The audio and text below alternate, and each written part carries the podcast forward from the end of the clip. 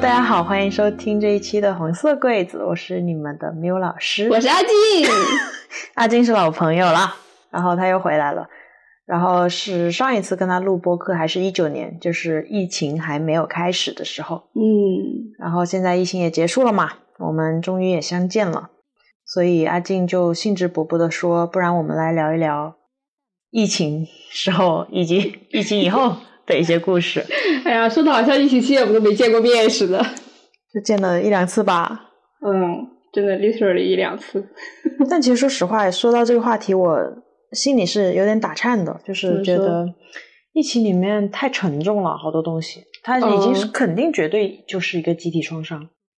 可是现在正是我觉得正是因为 kind of 结束了吧，所以能去聊了。之前在其中的时候更不能聊，是不是？嗯，嗯，但我我能感受到，如果我现在很坦诚的去聊的话，我一定也是有一层保护机制在的。哦，当然，对，聊什么不是呢？嗯，OK，那所以呢，你的这三年你觉得受影响大吗？我自己受影响不大，因为我都，比方说没有赶上过真的小区被封控什么的，算是比较幸运吧。嗯，对，所以没有很切身的影响。但是你有一直关注那些新闻，呃，当然，作为现代网民，会接收到信息，嗯但是也仅限于这些方面了吧。嗯，我此刻有个感受，你知道吗？嗯就当你在描述小区风控这种关键词的时候，嗯，我会有一种害怕，就是躲得远远的，嗯就是嗯有种二零二三年都到了，一切新的希望都来了，我们要重新开始生活了。嗯但是此时此刻，我们在往回看，往那些很嗯可怕的、悲惨的回忆去看，所以还是会有点紧张。说实话，嗯但如果对我来说，我开始自己 Q 自己，啊，那对你来说是怎样的？谢谢你啊。其实前两年的影响倒是比较少的，嗯就没有那种很直接的冲击。但是我本身也是一个极其共情又很关注新闻时政的人，嗯，所以我会经常被那些新闻呃难受到啊。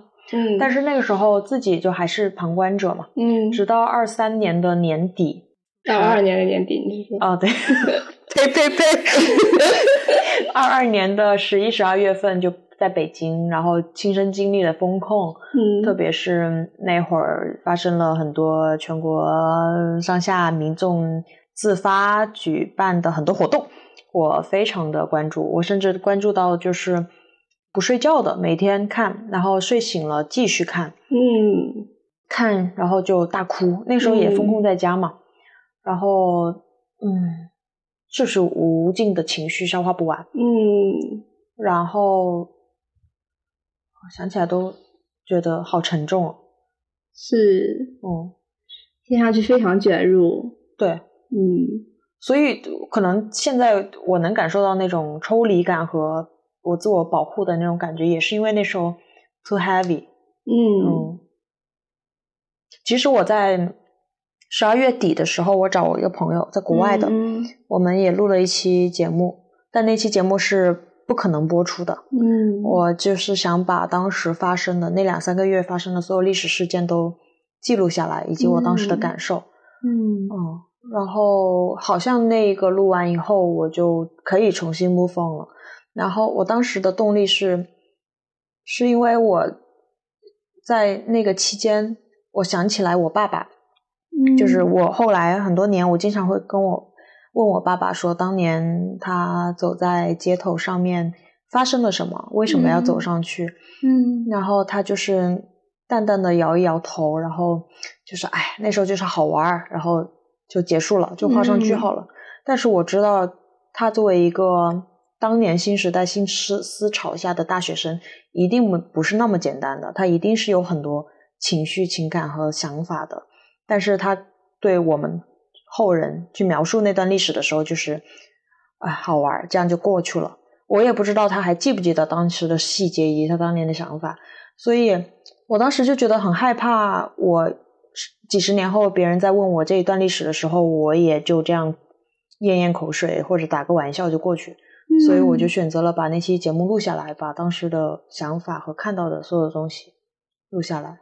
嗯嗯，永远应该永远不会播出吧，但可能老了以后我自己会听一听。嗯嗯，我觉得今天回去你就会听。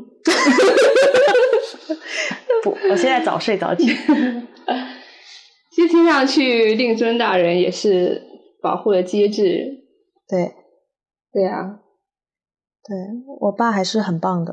嗯所以在那个时候，在二二二零年刚开始的时候，我还说，呃，那时候我看到一个说法，我觉得特别棒，就是后人如果要我们描述疫情对于人类来说意味着什么，然后我希望那个答案会是，这是一次人类心灵的觉醒。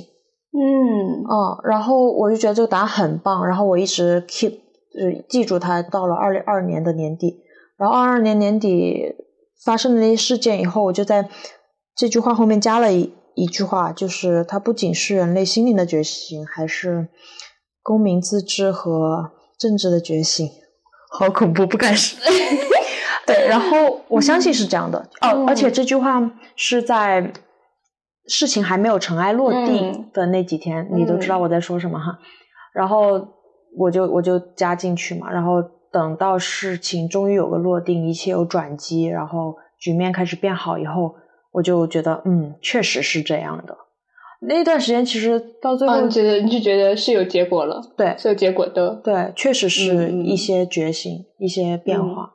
嗯，你说到这个点，就是你说的时候会犹豫的那些点，嗯我觉得很有意思，因为以我十多年网民的经验，就是 想到一句话，就是那个就就是把那话改编一下，就是没有人每次都在觉醒，但是总有人在觉醒。嗯对，就是，然后对每个人来说，他自己所参与到的那一在心灵上面参与到的那一次觉醒，就是很不一样的。嗯他觉得是第一次，但是，嗯就是可能也发生了好多次了。嗯嗯，嗯 对我当时呃也看到了类似一些词汇，叫做前赴后继嘛，嗯，就是也会有人通过这次事件去回忆起前几年在、嗯嗯嗯，是在南方的一些事情。是 哇，我好多审查哦。对，哦，然后，嗯，我为什么会在那个十二月底疯狂大哭？是，嗯我其实好好多年已经不怎么去管特别政治的东西。那个时候好像再一次把我拽到年轻时候的那些对于嗯政治的思考里面去。嗯，我特切身确实有卷入，就是被封控之类的。对我小的时候是一个特别愤青的人，嗯而且我生哦，活在小时候不是的？对生活在广州嘛，就觉得、嗯呃民族的、自由的、西方的全是好的，嗯然后落后的、封闭的、保守的这些都让我有极其的羞耻感。嗯那种羞耻感是我会直接跟我湖南的家人说：“嗯你们这些湖南人怎么怎么样？”嗯，我很糟糕这句话，但是那时候就是因为家人呢。对我是湖南人哈。啊，是吗？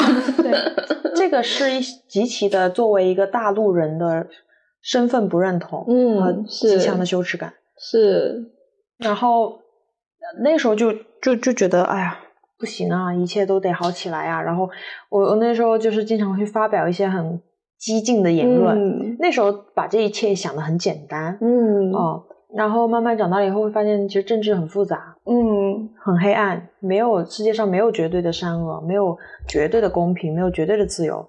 然后到那时候，我就用了别的方式去去去把我这些政治性抑郁消解掉。比如说，我关注灵性，我就、嗯我就我就我就不想去关注那些二元对立的东西。就是简而言之，你的头脑上出家了。对，所以就还还挺好。那几年就觉得，嗯嗯，我有别的关注的东西。嗯但是二二但是假的。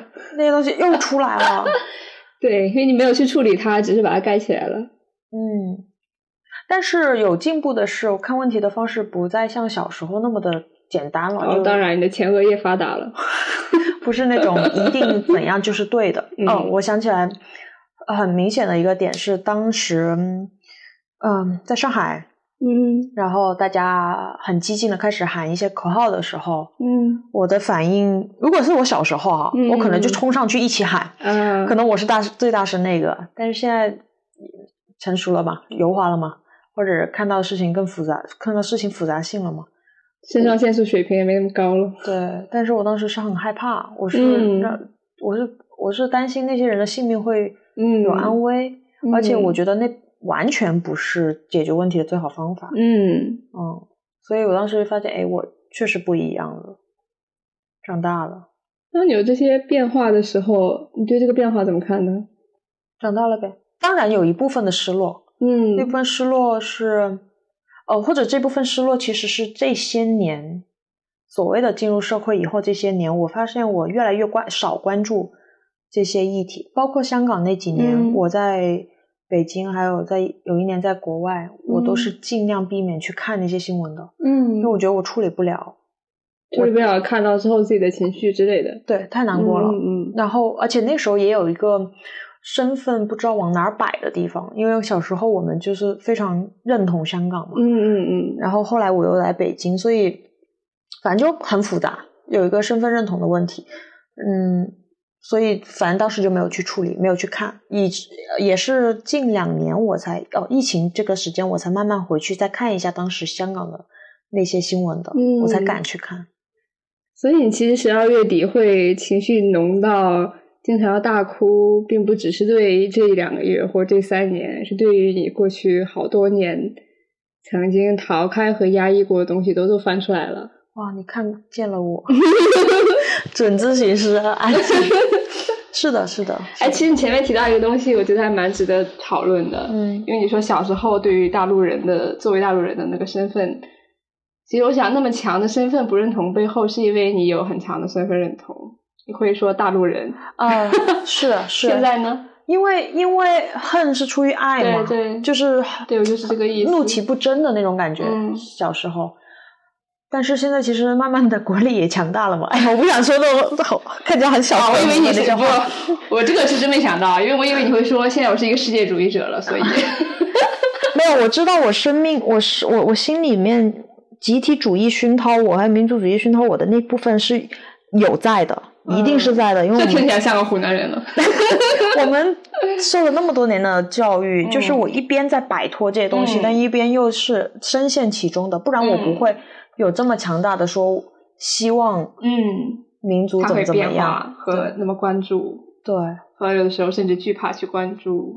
哦，我印象很深，就是疫情那会儿，我跟一个朋友聊天，哎、嗯可以去听我那期节目，就是一个 B 站的 UP 主，就在前两期，然后他提到一句话，就说他太，因为他他拍摄的内容是在街头去拍一些陌生人、一些底层人民，呃，环卫工啊、快递员啊，然后公园的老大爷、大妈，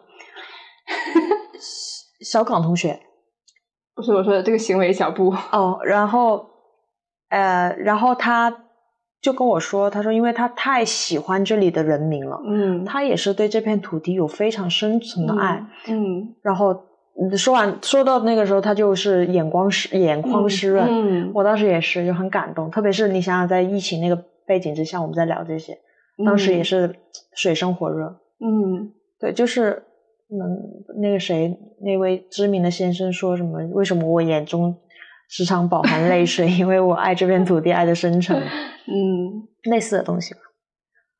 嗯，对，对，对你刚刚观察到的是说，你觉得我有很强的，虽然说羞耻感，但其实是很认同的。对，这不是虽然但是，是因为所以。OK，OK，OK，对，因为我回想我自己在可能更早些年经历你你你你说这些心情的时候，我是没有那个什么大陆人 或者不大陆人的那个身份认同的那么强的部分的。你是什么呢？你怎么自我认同？就这个议题上来说的话，我觉得我没有什么特别强的国别认同，嗯因为就是在泛政治、社泛公共生活领域，我关注的点，就只是从最基本的呃原则和理念出发的，嗯而不是从因为我是这里的人，所以我会很关注这些，嗯倒没有很从这个角度出发。嗯嗯，然后你这么一说，你说到这个话题，我就会反反想一下，哎，那我的这个，因为我也是有那个部分的，那个部分？九年义务教育那个部分。对，嗯就是我也会像你说的啊，对这片土地爱的深沉，但是那个好像跟你说的方向是不太一样的。我会觉得是，比方说气候、食物和你生长的经验，是文化，而不是嗯政治。也算是文化吧。对，就是因为很，这是你自己的个人的很个人的经验，嗯是你的记忆，所以你对这些也熟悉，你就但这些东西是集体的，一旦集嗯体出现的话，我觉得政治就出现了。对，当然也跟政治是有关，但好像没有那么强的关联性。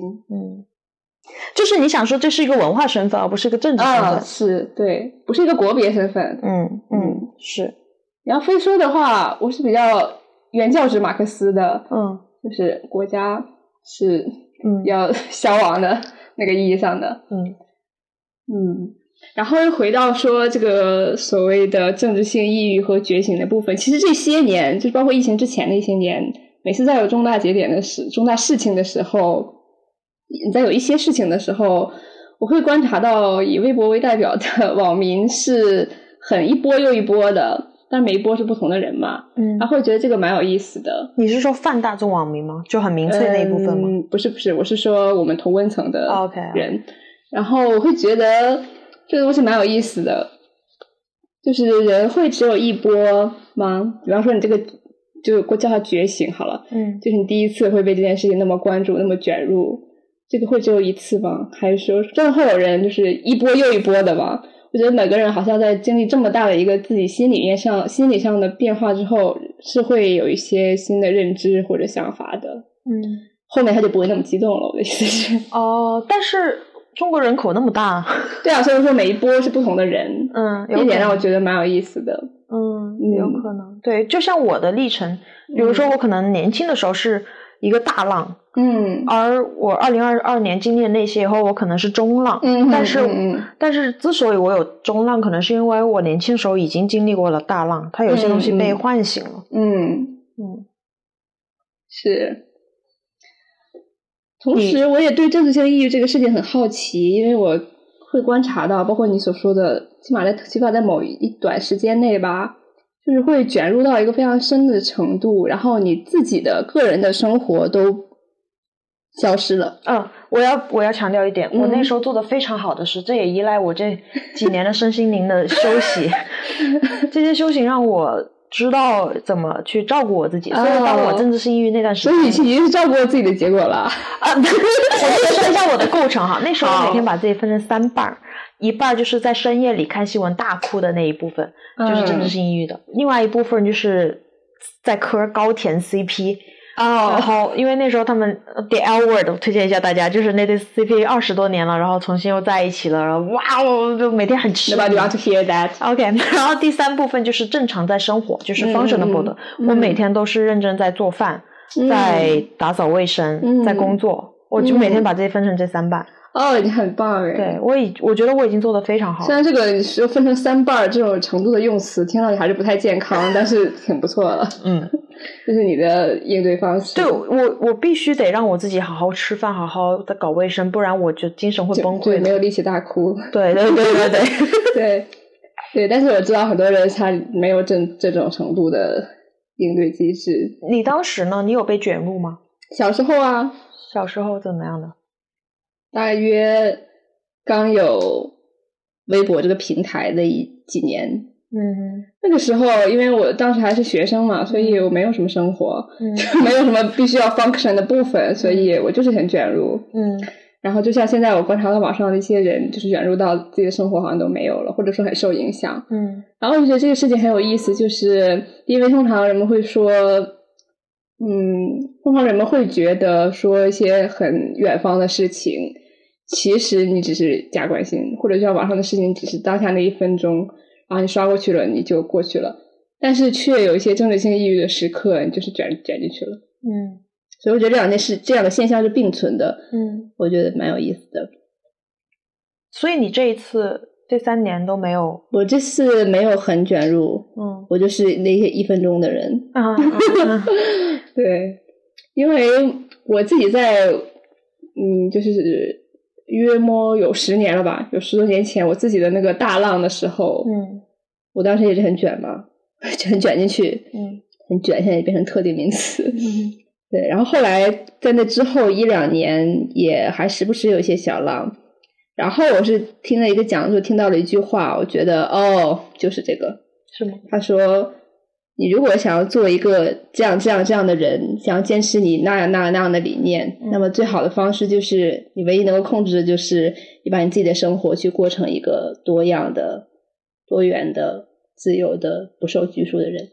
而不是在那儿情绪和 脑子卷入，就光在那儿骂啊、感受啊、哭啊，而是真的活出来。”对，就是听起来很因为我会觉得很多人他在那个时候他是故意要让自己的生活完全消失的，他就是觉得自己过正常生活是愧疚的，他以就是要去政治性抑郁，嗯他不是被迫的，他是有点主动的，他会觉得哦都有这样的事情发生，我还正常的生活，我是要很嗯，我那时候有这种感受，嗯你知道吗？嗯是，呃这是政治性抑郁最常见的那个原因之一吧，算是。对，就是嗯，有两两波吧，一波是二二年的上半年上海那会儿，嗯嗯我们的生活还是比较正常的时候，看着一各种各样的新闻出来，其实会质疑说，呃我我们这样真的 OK 吗？又有点愧，疚你。又觉得自己不配了，，对，又觉得自己没有跟你的同伴站在一起了。有一点。嗯，觉得你背叛他们了。嗯，第二波是年底的时候，嗯也会哦，我记得当时就是北京亮马河，嗯这是能说的吗？就是北京也有很多人聚集嘛，当时，嗯但是我那时候是在被封在家里的。嗯我在那一刻，我有问自己，如果我此刻没有被封在家里，我会愿意出去吗？然后你发现不会，不，我在我在家里的那时候是不会，因为那时候我的精神状态已经很脆弱了，就是哦哭的我没有力气，然后每天就看着那个那个窗外，然后嗯。凌晨三四点，底下的工人还在弄铁皮，要把我们封起来。我当时还发一条微博，我说就跟着。跟动物园的动物没有没有区别。啊、没有歧视动物的意思哈，我是个 对 Anyway，然后，但是后来，呃，当我出去了，嗯。我们解封了以后，我再去回忆，我没有出去见证这段历史，或者没有做点什么，还挺遗憾的。嗯我不知道这个有没有可能是因为，因为最后也没发生什么恶劣的事情，所以我不害怕了。而在那个当下，我我现在我虽然刚刚说的是我精神状态很不好，但我嗯多少肯定是有一点恐惧的成分的，对于那个后果。嗯，然后你又为这种恐惧感到一些羞耻，是的，因为他们都很有勇气。是的，我是觉得是这样，嗯有勇气的人就是有勇气啊，不，或者说他们的勇气就是用在这个地方，嗯而另外一些人的勇气就是用在别的地方。因为你有没有发现，跳出这个事情来看，跳这个语境哈，嗯有一些人他就是很爱搞一些公共活动啊，就比嗯如我们的缪老师，就是我发现他们都很有精力和热情去参与或者组织这样的活动。我就说任何意义上的社会活动，嗯嗯，然后另一些人他挺哪怕挺乐意参与的，他也没有那个兴趣嗯 和精力和意愿去组织这些。嗯，比如今天的嘉宾阿静，嗯嗯 所以，但是这并不意味着他们在品格上面是或者怎么样，其他方面是有任何的高低优劣的。我理解只是参与的方式不一样。对你也可以这么说，因为关注也是有力量的。但但是当我去有那个羞耻感出现的时候，嗯说明我有一个范式叫做我应该怎么样。对对我好像认为更勇敢的走上街头的是更让人崇敬的。同时你还觉得自己应该是要被崇敬的。对、嗯对，嗯，嗯，总得人总得有人发声嘛。哎对呀、但是你又不是这个社会的指挥家，你不能去决定谁去发声或者嗯自己去不去之类的。那个晚上，我觉得那些人喊那些口号很没必要的时候，其实是因为认识到了这件事情的局限性，认识到了其实就算 真的你在喊，可能发生的是更糟糕的事情，而不会对这个事情有任何的改变。嗯，呃，我我我是鼓励大家喊，但是你喊的度、喊的内容你看这得有一些这些话的立场又很社会指挥家。，OK，对吧？就是而且在事发之前，你是不知道这是巴黎公社还是法国大革命的。是的，嗯但是我还我我不，哎，怎么说呢？可能我就有一点犬犬儒啊，就是觉得在真的牺牲和流血面前，就是我们可能明知道改变不了，就是你讲那些很极端的口号是不、是没有用的。嗯，你可以有用来衡量，觉得这个很耻辱是吧？对，你可以有一些表达，但是你可以嗯理性的去做表达，嗯，你说这个更没用。就是就是很恐怖啊！那天晚上我听到那些话，嗯，我知道。很担心，很担心大家。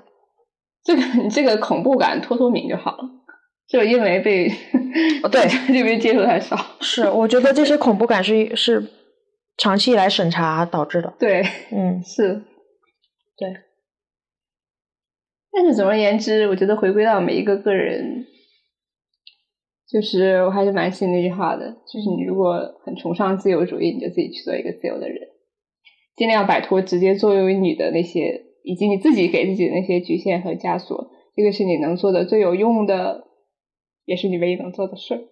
但是落到心理层面啊，嗯哼，要摆脱那些枷锁，我觉得是一句废话，就是 就是他妈的根本做不到啊，很难，嗯。也不是做不到，就是你靠自己的力量，就是一个没有觉醒的人是做不到的，那句话嗯。就是个空、空话。嗯。而如何觉醒，它需要极大的契机和嗯。支持，嗯，就是在觉如果没有觉醒，也可能感觉不到枷锁啊，也不一定。是吗？嗯，我以前就是一个很多枷锁的人，但是我停顿了，是因为我不想说我已经觉醒了，在觉醒的路上吧，我想要突然想到 B 站那些弹幕，对吧？呃，诸如零二年出生十，零二年出生二十岁已经觉醒，一二年出生十岁去年觉醒。对啊，对啊，就觉醒这个词现在有点 啥哈，它的词义有点发生微妙变化。是我在沉迷灵性那几年，我很相信一句话，就是没有真正觉醒的人，但是永远有走在觉醒路上的人。十五分钟前我说的话吗？啊，是吗？哇哦！你这个意思吧？对，I mean 没有没有没有 really 成佛，就是成、嗯成佛，它不是一个终点，它它是在路上的一件事情。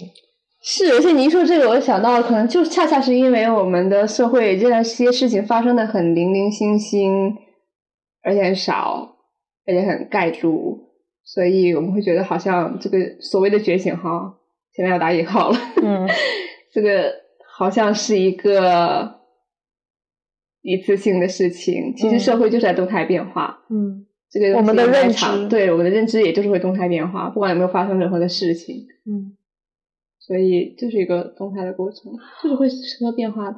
我听完这个以后，我对自己有一种宽慰感呢，嗯就是 OK，你每一次的浪起来，或者每一次你的行动去选择做或不做，其实嗯都是一个动态变化的过程。对，没准过几过了几年你就变成小粉红也说不定呸，啊，老粉红。不可能。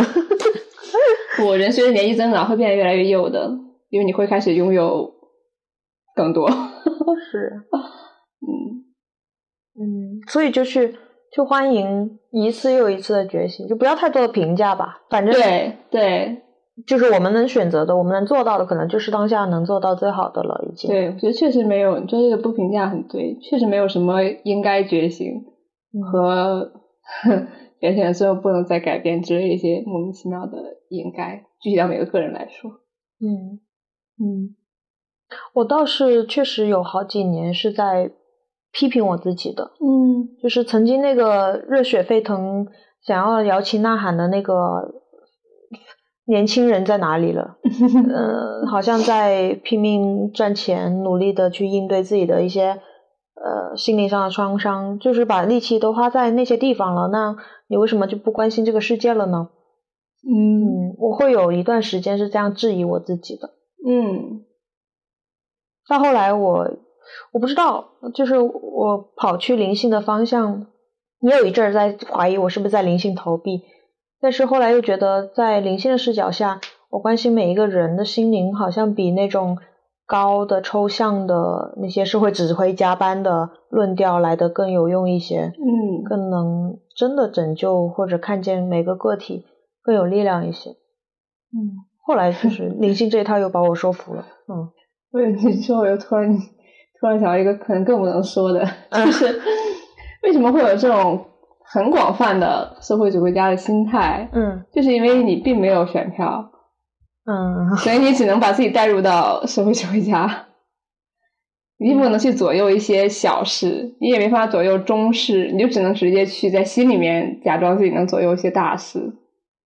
而且我觉得这个可能跟我们的历史有关系。当然，有一些我们从小学的都是什么呀？我们要为中华民族的觉醒而读书，哎，我们要改变一些落后的、糟糕的事情，哎，我们是新时代的新青年，呢。对啊，我们有那么长、那么长的屈辱的历史，哎。嗯，这是一些时代的记忆吧。我相信，像疫情这三年，一定也正在影响着我们未来的每一天。我就经常会有人说嘛，就是我们上一辈的人经常会囤东西，要买很多很多的食物。年轻的时候我们不理解的，为什么要这样？源自匮乏的记忆。对啊，这三年我们就理解了呀。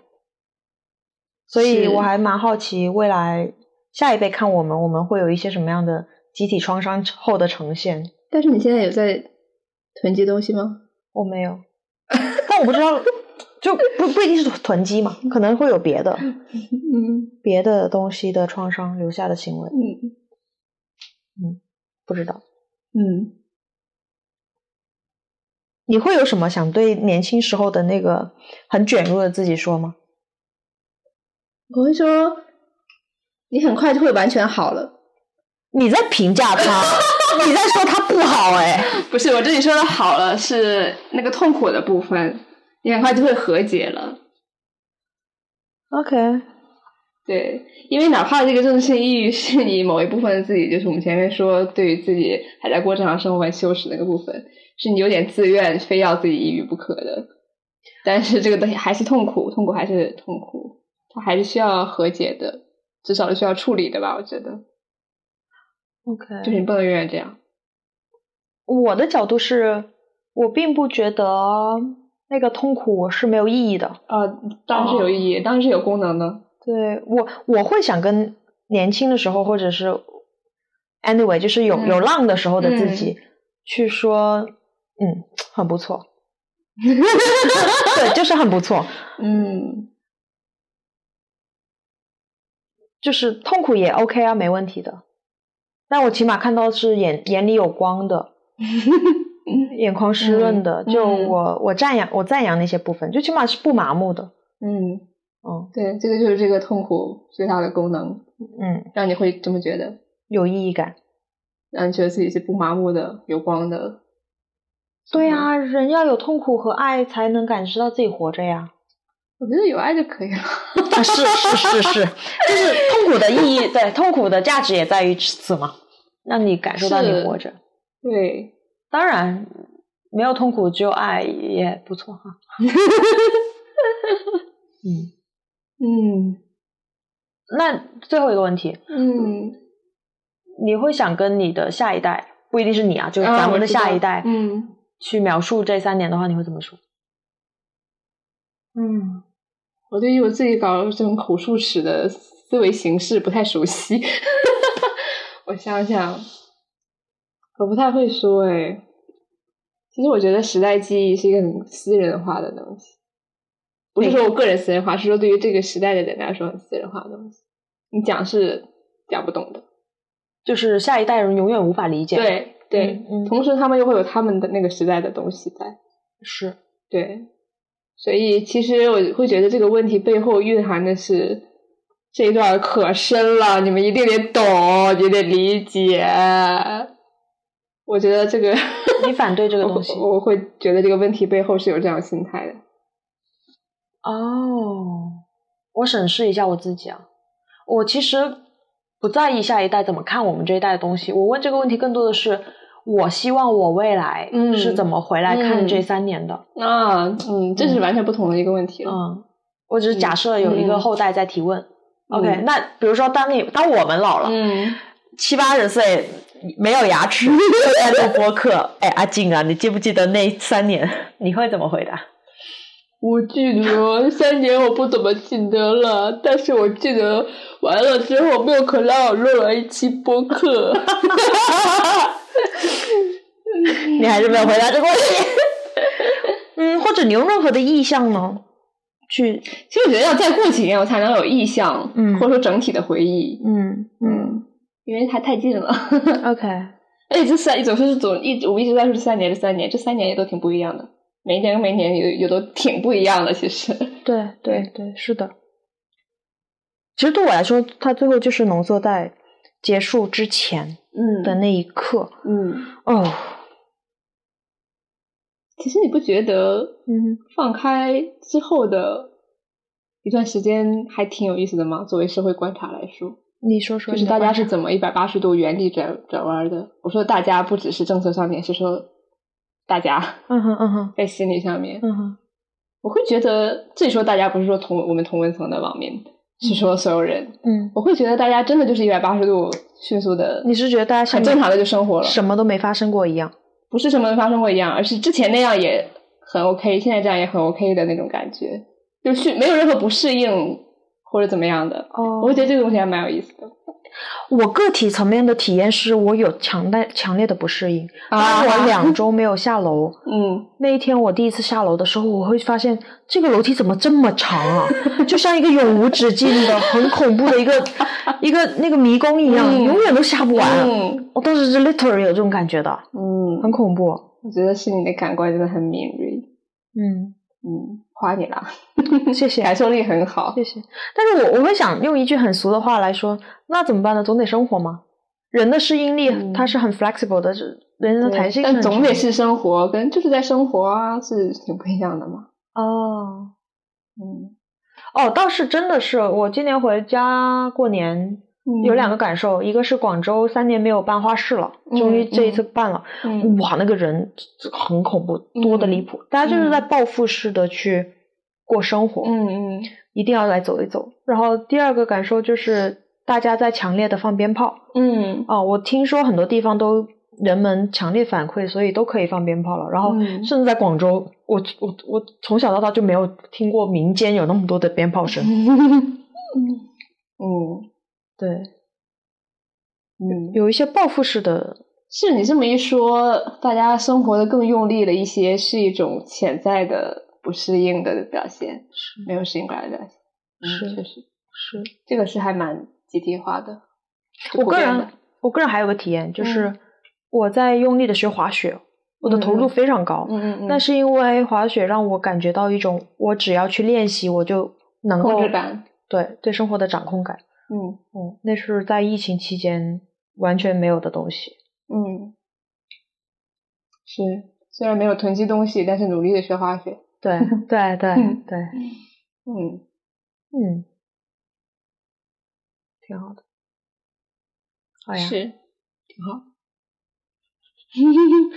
哦，松一口气，我觉得还好，就是没有没有挖出很多那种非常难过的记忆，然后整体看起来还蛮积极的。你呢？你有什么感受？呃呃，蛮积极的吗？还行吧，我觉得。就最后咱们俩那句挺好的。哦，那挺好的，这哎呀句还挺好的。那咱今天先到这儿，拜拜。拜拜。你一手拿着苹果，一手拿着命运，寻找你自己的香。窗外的人们匆匆忙忙，把眼光丢在潮湿的路上。你的舞步划过空空的房间，时光就变成了烟。爱人，你可感到明天已经来临？码头上停着我们的船。我会洗干净头发，爬上桅杆，撑起我们葡萄枝嫩叶般的家。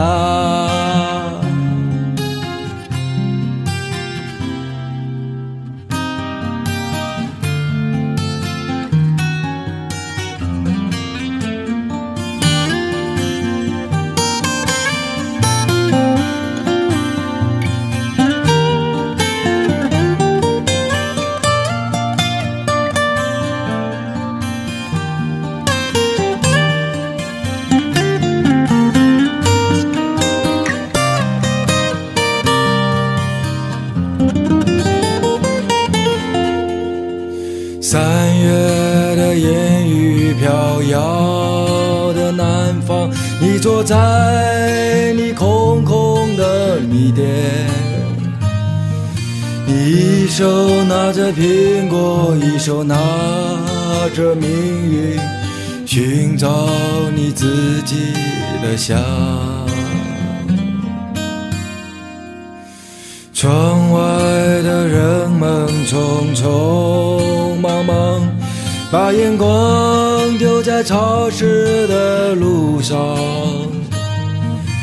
你的舞步划过空空的房间，时光就变成了烟。爱人，你可感到明天已经来临？码头上停着我们的船，我会洗干净头发，爬上桅杆，撑起我们葡萄枝嫩叶般的家。